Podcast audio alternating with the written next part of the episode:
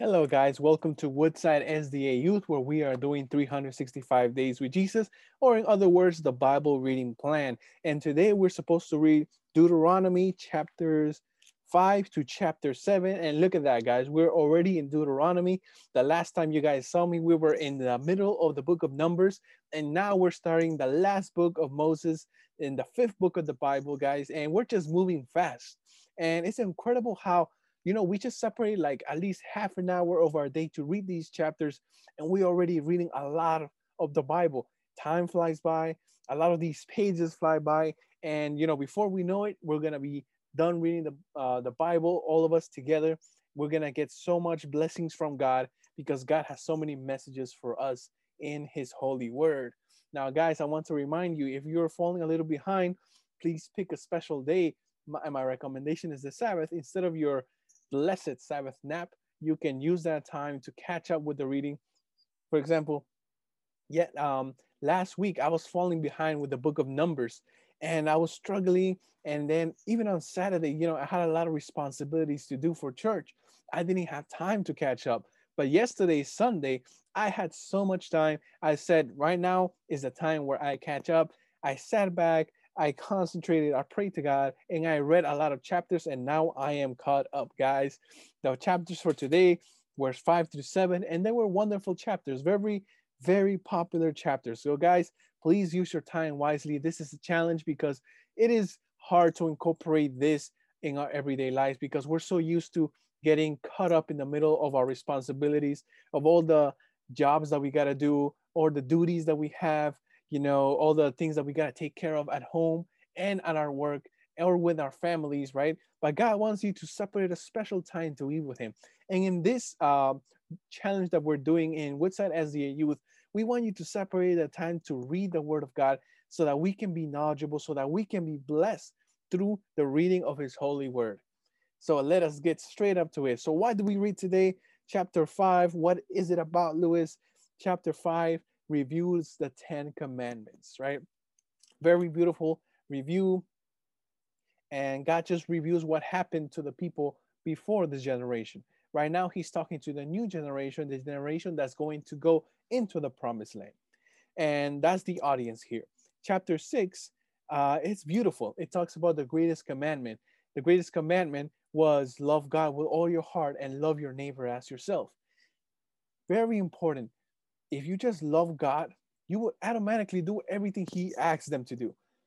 This is what the people lacked most the past generation.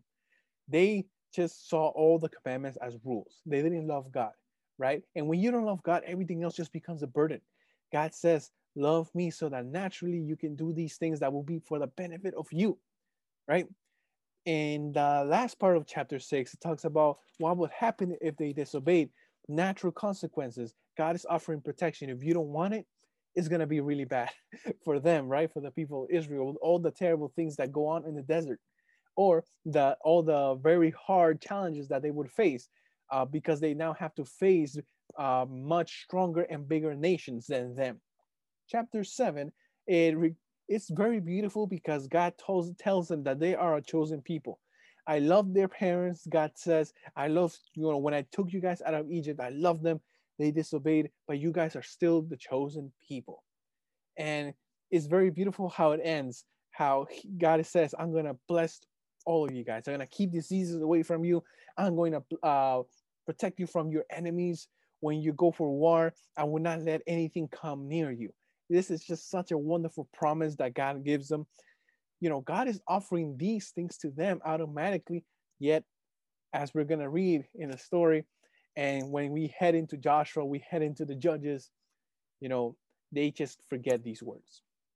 So let us start with the three points. The first one that you guys know I always do what new things I learned. I learned so many things. Like I already mentioned, I used to ask myself, why did the people, uh, or why did Moses have to review the Ten Commandments and everything that people already knew them. And it turns out that the, the audience of this chapters is the new generation, the new ones that are the younger generation that were allowed to go into the promised land because the older ones didn't want to, and now they're all dead. This is the new generation that's going to go into. God is renewing the co- covenant, which is the same covenant as before. right? And now with the audience in mind, I can now have a better understanding of these chapters. So that's something I learned. Another thing I learned is that in chapter 7, verse 20, God says he's going to use the hornet, you know, to uh, drive out their enemies. And I didn't know God used hornets, right? I knew God used plagues. Uh, recently, in the chapters that we have all been reading, we see that God plagued the Israelites for, you know, committing adultery, for breaking the Sabbath, all these things for, you know, gluttony and everything. But now I see that God used hornets or other means of uh, insects, other types of insects. He used plagues to drive out the enemies of the people. And that I didn't know. I thought, you know, those days were over. but they, they keep going. God helps the people. He drives out their enemies so they can survive. Now, what questions do I have? Um, let's see, what questions do I have about the reading? Hmm. So so here, the greatest commandment, right? Was this very now I hear here I see it typed out, right? That this is this is the greatest commandment to love God with all your heart. Did we have this idea back then? Now this is a question for me because now I'm gonna have to go back to the book of Exodus. I'm pretty sure God mentioned this before, but it wasn't given the title the greatest commandment. But people say, oh, here he gives them a new commandment to the people, right? But no, I think I am pretty sure God mentioned this plenty of times in the chapters in the books that we read before. It just wasn't called the greatest commandment, right? Um, so yeah, that's a question that I have, and I feel like this is gonna lead me to go back and review the chapters that we have already read.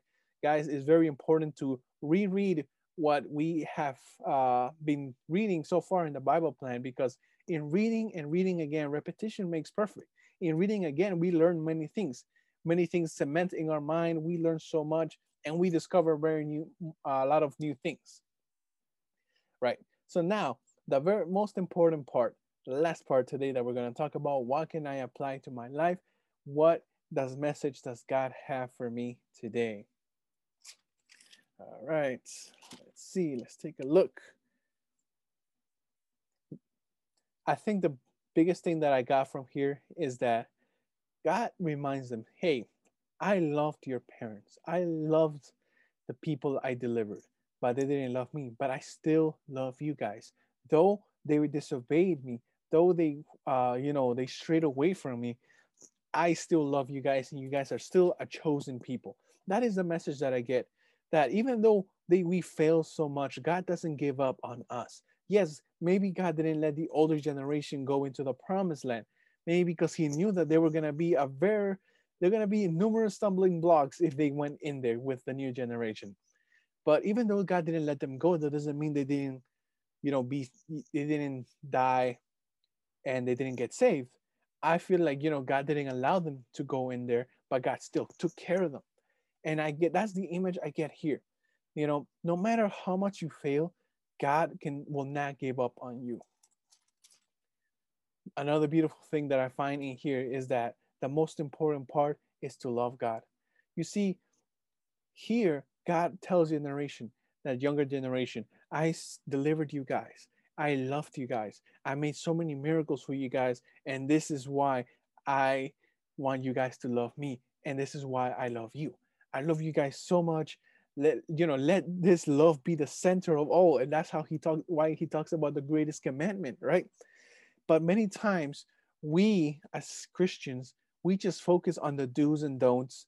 We focus on just telling our kids, you don't do that, don't do this, don't do that. And we don't explain them why. Many people say we don't need to explain them why. We need to listen to what God says. But I feel like, yes, they're true. Many times God told the people to do something, especially with the ceremonies, that the people of Israel just had to obey. You know, the Levites, the prophets had to obey what God said step by step. They didn't have to question it. But when it comes into like having a relationship with God, when it comes to obeying his commandments and the laws, and you know, when he God talks about love, God always explains to them why. He says, I delivered you. He says, um, I love you guys. Please do this for me. Right? But as you know, as many times as we grew up in church, we just tell people, do this, do that, this, that we don't teach them how to have a personal relationship with God. And if you don't have a personal relationship with God, everything in the Bible is just going to look like a bunch of do's and don'ts. The most important thing that we need to do is ask ourselves, why do I love God? And why should I do these things? God says in this chapter, do these things because it's for your better, it's, it's for your own good. And this is why. And we have a whole history here to see that if they if the that um, God did want them to do these things because it was the best for them. We see the Israelites disobeying everything going south, everything going terrible. God here is explaining to us this is why you got to do it. And this is why I'm telling you this. And this is why I love you guys. See, he makes them understand first. He shows them the good and the bad. And now he's asking them, please love me and please follow my commandments. That's what we need to do, guys. We need to know why we are obeying, who we are obeying, so that we can like live a foolish, uh, live, live the Christian life to the fullest. We tell the kids, you're gonna obey God because He loves you because He died for you. We explain, we gotta explain to people why you gotta obey. We don't just tell people obey and that's it. No questions asked, just obey. No, we need to explain to them why. God always took time to explain to them why.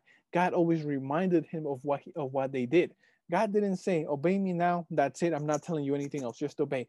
God told, reminded the new generation of all the history that happened. He says, "Guys, this is what happened. So please don't make the same mistake. Please follow me." Right? And that is the most important thing, guys. This is what I learned from the reading.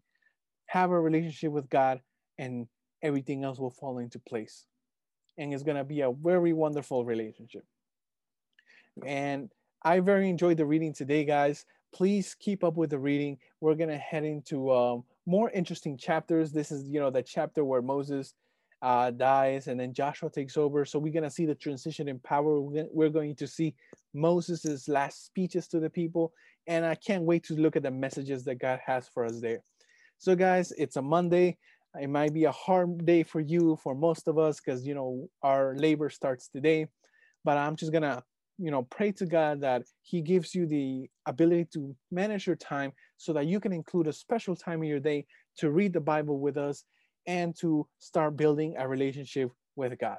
So guys have a blessed week and i hope you have a wonderful wonderful journey in reading the bible with us. God bless